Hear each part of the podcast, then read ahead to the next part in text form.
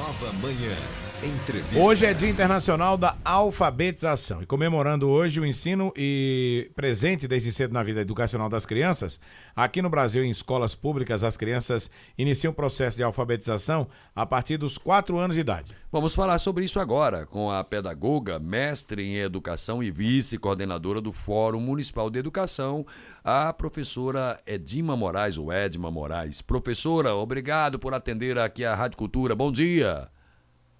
Bom dia, bom dia a todos e todos que estão nos, nos ouvindo, bom dia a todos que estão participando nesse momento desse programa. Prof- Edma, Edma, pronto. Nome próprio ele valia muito, a gente pergunta se é Edma ou Edma. é verdade, é Ah, verdade. professora. Olha, a alfabetização é o primeiro passo para o estudante ingressar na vida escolar. Em Caruaru, qual é essa média de pessoas alfabetizadas no município, professora?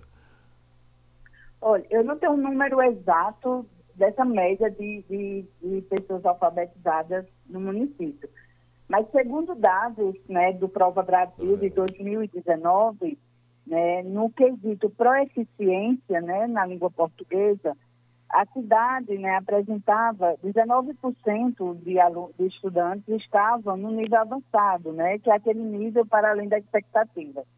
36% era considerado proeficiente, era o aprendizado esperado. 42% básico, então a gente já vê um, um índice alto, né? Que é pouco aprendizado. E 3% insuficiente, que é aquelas crianças que não conseguiram quase nenhum aprendizado. Se a gente for pensar nacionalmente, a gente ainda convive com índice muito alto de pessoas não alfabetizadas, né?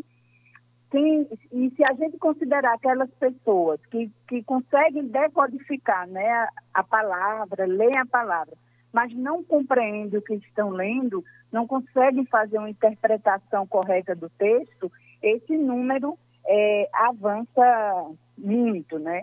Então, o Caruaru está inserido nesse contexto. Então, a gente tem um caminho ainda muito longo, né? Então, a gente tem um número alto de crianças, né, considerando esses dados, que não conseguiram alcançar algum tipo de aprendizado nessa área do conhecimento, né? Então, é um, é- isso historicamente, né, faz parte do nosso país, né? Desse é, essa grande quantidade de pessoas que não se alfabetizam. Então, nosso município está inserido nesse contexto, né?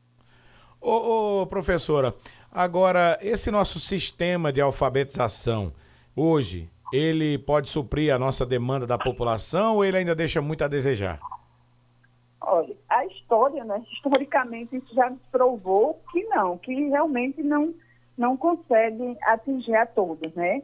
É, no Brasil, persiste o grande número de pessoas não alfabetizadas, né? Então, é, se a gente for considerar, por exemplo, no início da década de 1960, quando, e considerando que esse mês é o mês centenário de Paulo Freire, né, é, que é uma referência em relação à alfabetização de adultos, ele tinha uma proposta de alfabetizar, porque o grande número de, de, de pessoas não alfabetizadas né, no país já era uma coisa absurda. E esse número persiste. Então, a história está nos provando que o sistema não está dando conta né, a- é, de, de resolver esse problema, né, que é histórico né, no nosso país. Então, eu, eu penso que não, viu? Eu penso que a gente ainda tem um longo caminho para tentar é, construir um novo, um, um outro sistema, uma outra forma, uma outra metodologia que, que de fato contemple toda a população brasileira, né? E especialmente as crianças das classes trabalhadoras, que são as crianças que, que frequentam as escolas públicas. Professora Edma Moraes, a senhora como mestre em educação, ah, tira uma grande dúvida, né? Já vendo o lado capitalista, a gente sempre imagina quem estuda na, na, na escola pública tem acesso ao estudo na escola pública, tem uma qualidade, a escola particular tem outra. Realmente há uma diferença pedagógica muito grande aí, professora? Sim, eu, é, com certeza, né? Hum, É, há, uma, há uma diferença, há um, um, um esforço muito grande, né? sim. No nosso país, em, é, é, em países de capitalismo dependente, né, os países é, que não estão entre os mais desenvolvidos, né, a escola pública, ela funciona como a formação da classe trabalhadora. Então, existe uma visão é, dentro da formação desses estudantes para atender ao próprio sistema, para atender à produção capitalista. Né? Então, há uma diferença muito grande. Então, dentro das escolas privadas, historicamente, estudam as classes dirigentes, aqueles que vão dirigir. Né? Hum. Então, há uma diferença, sim, metodológica, pedagógica, muito grande, né? em relação a esse aspecto. É, nos últimos anos, a gente teve alguns avanços em relação a isso, né? Com, com o aumento, por exemplo, do ensino fundamental, né, que passou a ser de nove anos, com a inserção das crianças a partir de seis anos nas escolas públicas, né, para tentar é, é, melhorar esse déficit. Né? Mas existe, de fato, uma grande diferenciação, né, isso é histórico no nosso país, e que, de fato, as escolas públicas, em termos de qualidade, né, é, ainda tem um caminho longo para percorrer, né? Então é isso. O professor Edma, outra pergunta. Quem está na casa doente hoje em dia, já passou dos 40, teve aquela educação básica, primeiro grau, segundo grau ainda, o primário. Ali tinha uma qualidade educacional que a gente considera, pelo menos tem essa impressão, que naquela época é melhor do que hoje, da rede pública.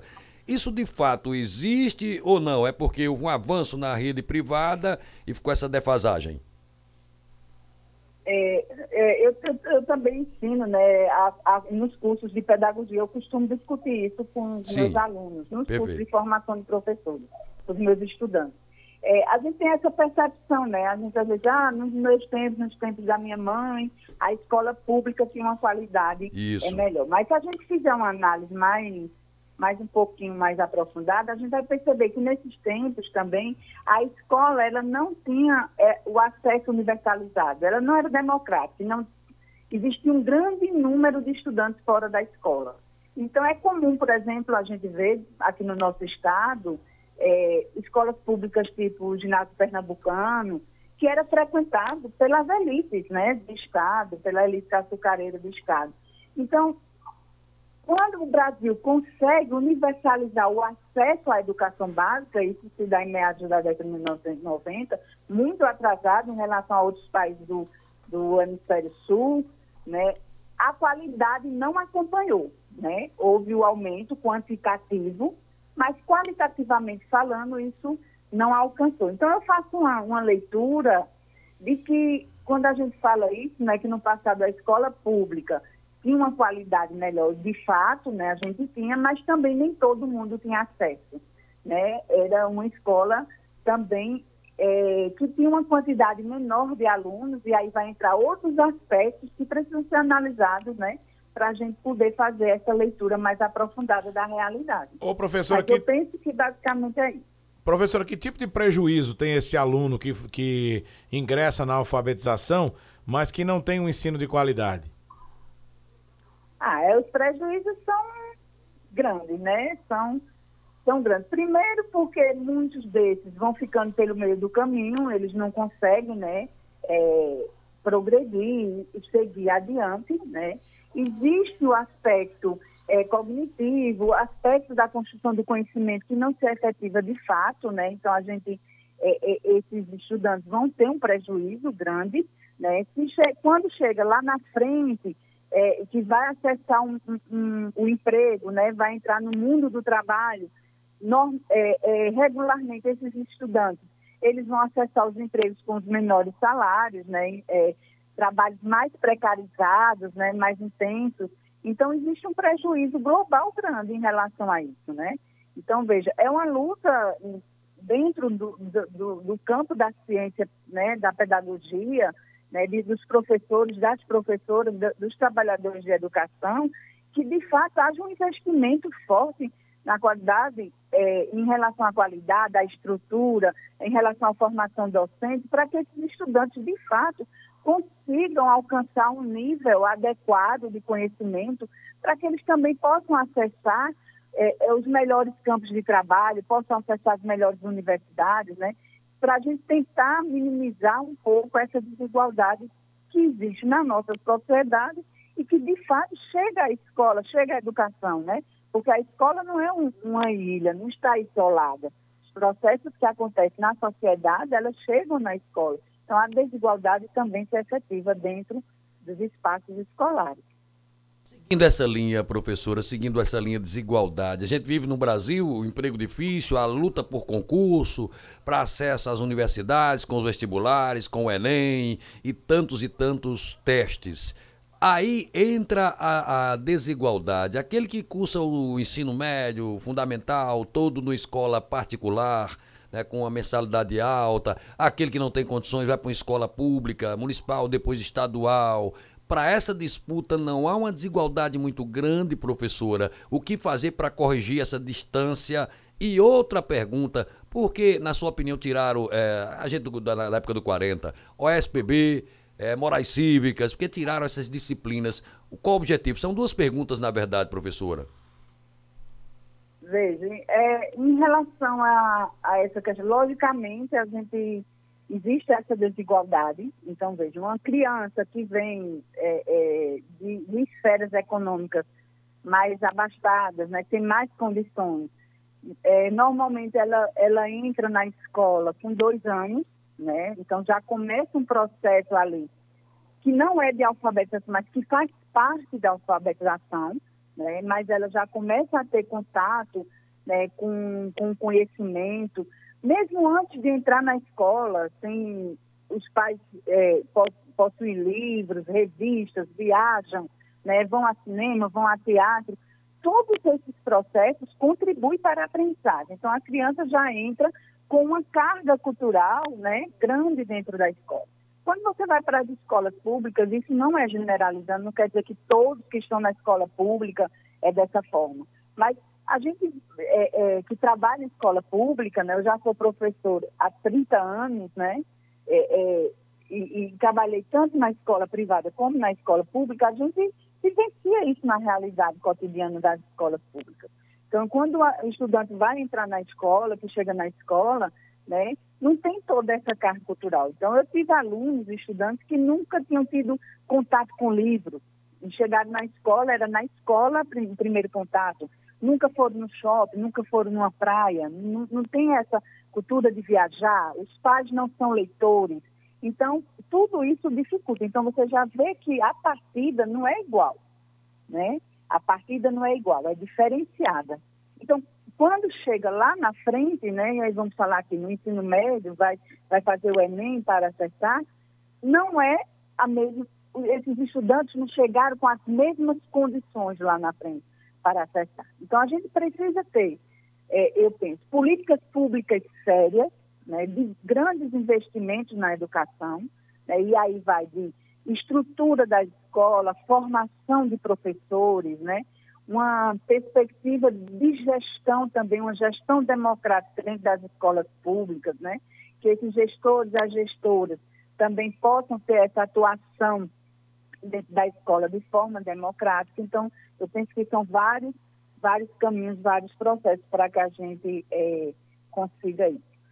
Em relação à sua outra pergunta, né, em relação à questão de OSPB, né, moral e cívica, veja, essas, essas disciplinas, elas foram disciplinas que foram inseridas na grade curricular é, durante a ditadura civil-militar do nosso país. Então, era, tinha um, um, um objetivo ali, né, um objetivo que era é, esse obje, o objetivo que era da ditadura civil-militar, de, de, de formar essas pessoas nessa perspectiva que eles tinham, né? não democrática, de aceitar sem muita crítica. Então, é, os dados não eram muito revelados, então não existia crítica, não existia muito, aparentemente, essas contradições, né? porque isso não era é, colocado. Com a abertura política, com a, a Constituição Cidadã de 1988, né? é, outros aspectos foram considerados. Porque quando essas disciplinas foram inseridas, a gente perde muito na questão da sociologia, da filosofia, né, da, da, história, que são disciplinas que, que levam os estudantes a pensar a realidade de uma forma crítica. Né? E trazendo isso para a alfabetização, e trazendo um pouco de Paulo Freire nesse centenário, era o que Paulo Freire dizia assim: não basta você só ler a palavra, né? Isso é insuficiente, você precisa construir uma leitura de mundo. E o que é que isso significa? É você pensar a sua realidade criticamente, É você pensar é, por que existe a desigualdade? Por que existem pessoas que vivem em situação de rua? Por que existem pessoas que passam fome enquanto outras são tão ricas, são milionárias, têm tanto? Né? É você ter essa percepção.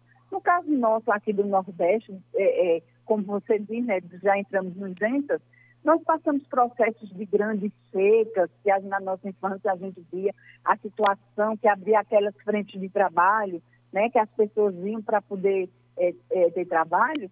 É, você pensar essa realidade de forma crítica, o que, é que, o que, a quem servia isso daí?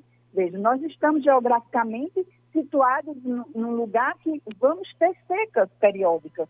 Por que, é que não existem políticas públicas que avançam em relação a isso? Então, a leitura de mundo é isso, é você pensar é, criticamente sobre isso, né? É você entender a, a, conjuntura do seu país. Então, a alfabetização é, é, muito além do que ler a palavra, né? Do que ler o texto simplesmente. É isso, logicamente, mas é muito mais é, é a, a, formação de cidadãos, de cidadãos críticos, capazes de compreender a sua realidade e, acima de tudo, que sejam capazes de transformar essa realidade. Né? Então, eu não sei se eu consegui é, é, é responder aquilo que você esperava, mas na minha percepção é, é, é, é isso. É, em um resumo bem feito, professora. Professora Edma Moraes, muito obrigado pela participação com a gente aqui no programa. Por Satisfação ouvi-la, viu? Obrigada, estarei à disposição. Sem precisar, estaremos prontos. E bom dia a todos que nos ouviram e um bom dia mesmo para todos, uma boa semana. Muito bom. Ouvimos aí a professora Edma Moraes, que também é coordenadora do Fórum Municipal de Educação e mestre em Educação aqui na Nova Manhã.